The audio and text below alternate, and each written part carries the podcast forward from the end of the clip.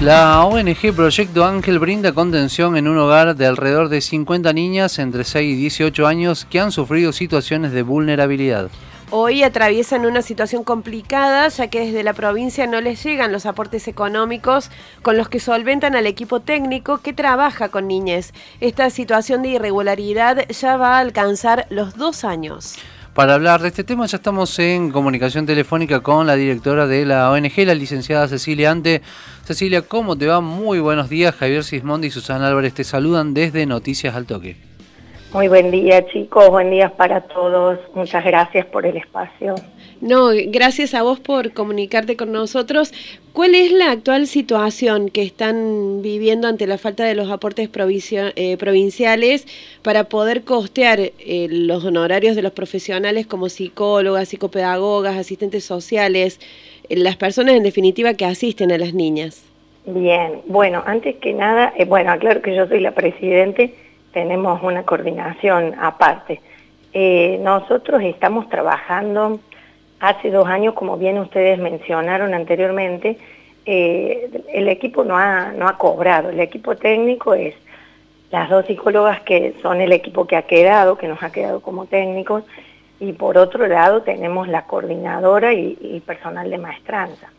O sea, no es solo el equipo técnico quien no cobra, por eso nuestra emergencia, porque no es suspender el equipo técnico, sino todo el equipo que asiste al hogar. ¿sí? Tenemos como que nuestra emergencia es que tener que cerrarlo si no percibimos ese dinero porque no tenemos quien pueda abrir el hogar, quien pueda realizar la limpieza, la merienda y además el equipo técnico que es fundamental en cuanto a la atención que se brinda de las nenas que están en riesgo.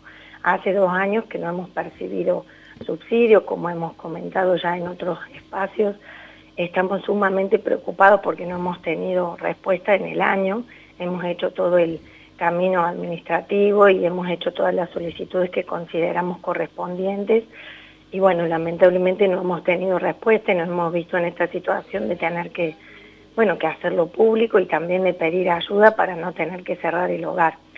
Eh, las chicas han trabajado todas de manera gratuita, nadie ha cobrado en realidad. Eh, y es por eso que hemos llegado a un límite también desde la comisión directiva por lo que adeudamos, ¿no? Eh, de suspender las actividades que es lo que no quisiéramos hacer. Cecilia, ¿han recibido alguna propuesta por parte de, la provincia? Te lo pregunto porque también se les ha dejado de realizar ese aporte anual que les otorgaban.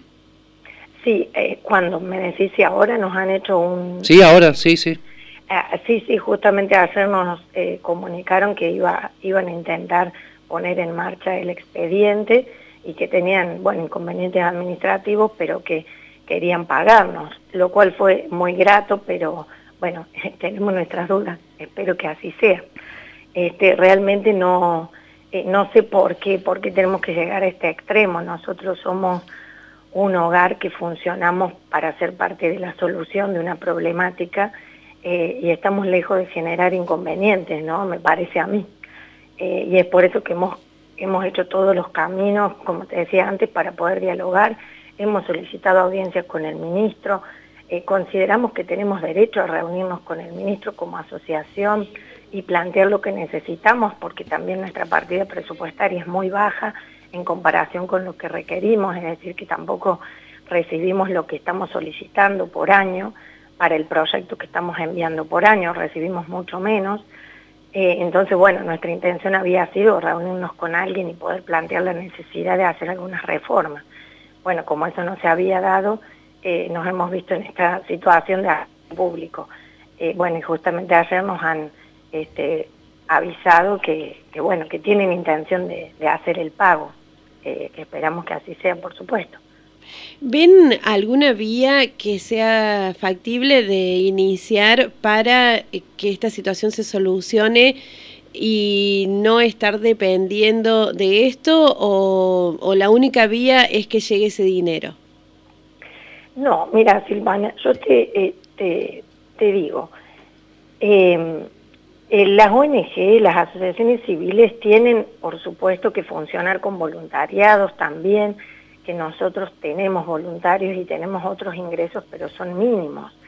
Tenemos un ropero que funciona, organizamos rifas, bueno, eh, tenemos socios que aportan una cuota social y con eso generamos algunos eh, sostenimientos en el hogar. Pero lo cierto es que para sostener los equipos técnicos, como te decía recién, que son eh, bueno, los psicólogos, los psicopedagogos, los trabajadores sociales que van a estar interviniendo en la casuística, no es posible sostenerlos desde el voluntariado, por lo menos nosotros no lo creemos así porque no, eh, efectivamente en la realidad eso no se da. Por ahí las personas este, no, no, no, sostienen este compromiso de ir a un espacio eh, a, cambio de, de, nada, ¿no? Es muy difícil, es por ello que necesitamos sí o sí este, el aporte, bueno, en este caso del Estado, ¿no? Eh, realmente funcionamos con aporte del Estado, yo siempre lo digo, es una ONG, pero bueno, funcionamos con aporte del municipio y funcionamos con aporte de la provincia. Si lo tuviéramos que sostener como con voluntarios sería eh, muy difícil, imposible. Imposible. Cecilia. Eh, no, tenemos, hay, hay, voluntarios que van, pero van por un tiempo.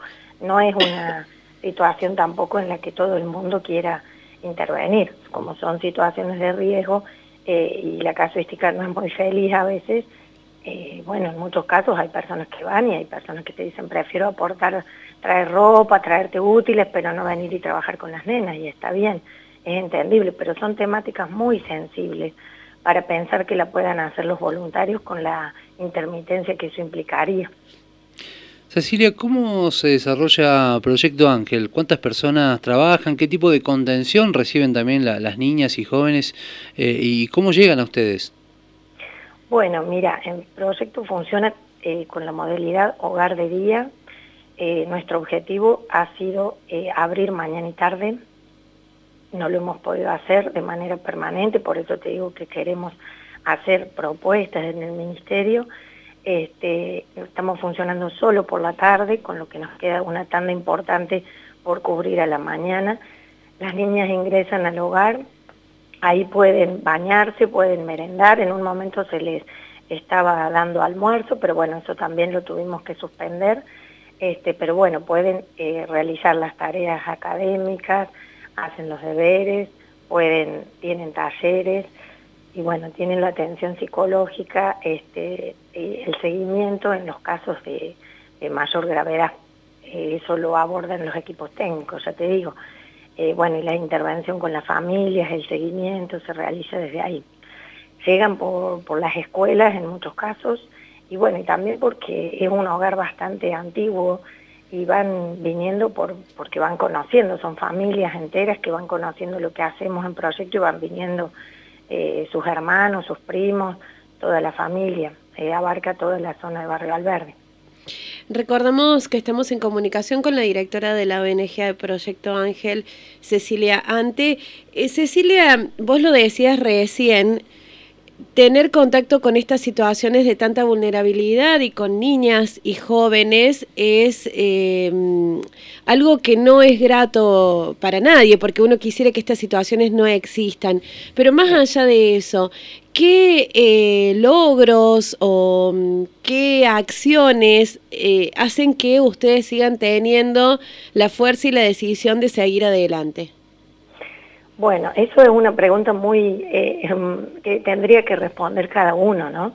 Eh, ahí se ha formado un equipo maravilloso en conjunción, ya te digo, con la gente del municipio que, que presta servicios en el área educativa y con, bueno, el equipo que es propio del proyecto, que es este que te digo, que es el equipo técnico, la coordinación y el personal de maestranza.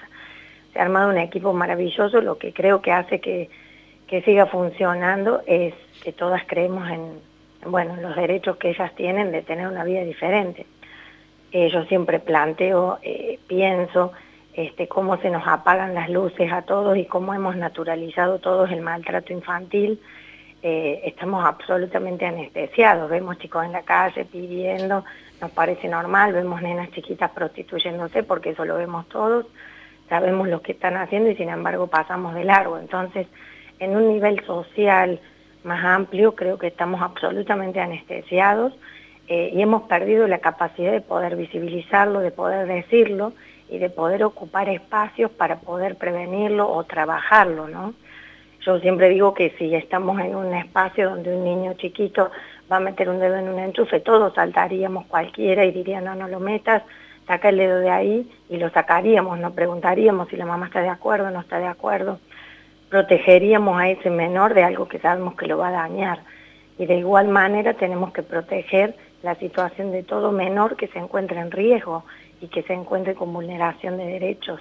Eso es algo que no hay que perder. Nosotros permanentemente lo estamos hablando en el equipo y con otras instituciones que por supuesto trabajan y trabajan muy bien en lo que es la protección del menor, pero tenemos un vaciamiento absoluto, eh, yo creo en cuanto a la capacidad de resolver la situación de niñez en general, ¿no?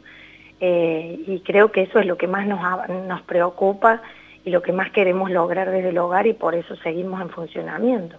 Por eso ese equipo ha seguido trabajando sin cobrar un, centavo durante dos años.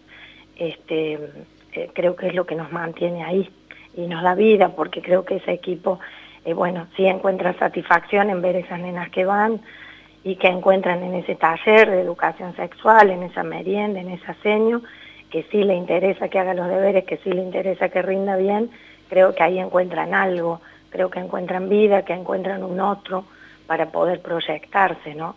Eh, y bueno, creo que todos tenemos que, poder visibilizar un poco eso, independientemente de que no tenemos que trabajar en un espacio así, pero sí poder ponerlo en palabras, poder ser conscientes que no tenemos protección, que no tenemos situaciones que donde los menores estén protegidos, porque eso yo veo que no se habla, nadie lo dice, entonces seguimos con una niñez devastada, que por supuesto van a ser adultos con problemas de todo tipo.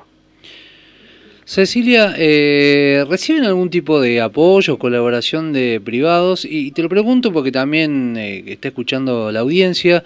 Eh, ¿Qué cosas están precisando en Proyecto Ángel? Sí, mira, recibimos, por supuesto, recibimos todo lo que quieran donar. Pueden donar alimentos, pueden donar útiles escolares, eso no tenemos prácticamente, no hemos podido hacernos cargo este año de todo lo que son, bueno, materiales didácticos, eh, pinturas, cartulinas, cuadernillos y demás, que también se les otorgan ahí en el hogar a las nenas para, para la escuela y para trabajar ahí mismo.